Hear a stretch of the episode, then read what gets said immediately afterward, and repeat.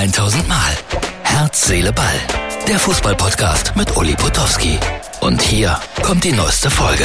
Jetzt ist es also passiert. Hansi Flick ist nicht mehr Bundestrainer. Er tut mir ein bisschen leid, aber die Entscheidung war letztendlich alternativlos.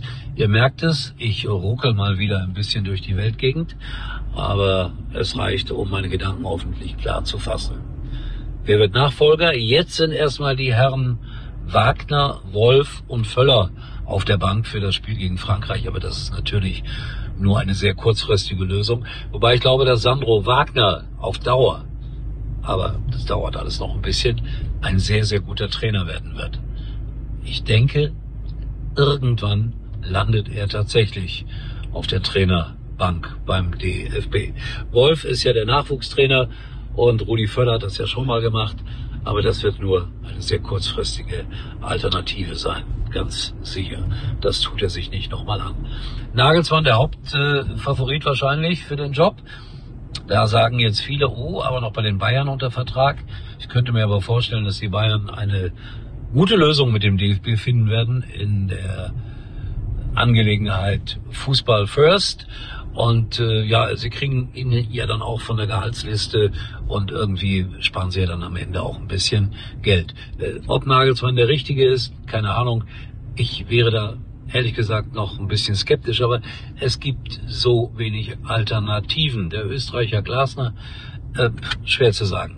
Für mich auch ein sehr netter und äh, auch ein sehr kompetenter Trainer, aber vielleicht auch ähnlich nett wie Hansi Flick und nett mit den Fußballprofis umzugehen, das scheint äh, nicht das richtige Rezept zu sein. Stefan Effenberg hat heute mal locker so aus der Hüfte Felix Magath genannt und er meinte es ernst, komplett ernst.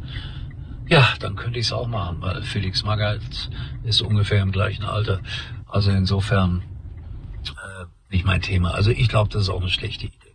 So, das waren die Namen, die da so gehandelt wurden. Vielleicht äh, kommt noch einer wie das berühmte Kaninchen aus dem Zylinder heraus, wüsste aber jetzt nicht wer. Werden spannende Tage für den deutschen Fußball ohne Wenn und Aber. Aber worüber reden wir eigentlich? Wir sind ja eine Basketballnation seit heute und das äh, ist das Ergebnis des Endspiels in Manila gewesen. Deutschland schlägt Serbien. Ich habe das so mit einem Auge am Ende verfolgt. Die Serben sehr traurig, die Deutschen überbordend glücklich. Äh, fantastische Leistung zum ersten Mal in der Geschichte des deutschen Basketballs sind wir Weltmeister. Und ab morgen, wenn die Kinder alle Basketball spielen wollen und gar kein Fußball mehr, und dann werden wir gar nicht mehr diskutieren über die Spielform und so weiter und so weiter. Letztendlich, äh, da kommt eine spannende Zeit jetzt auf alle Fußballfreunde zu.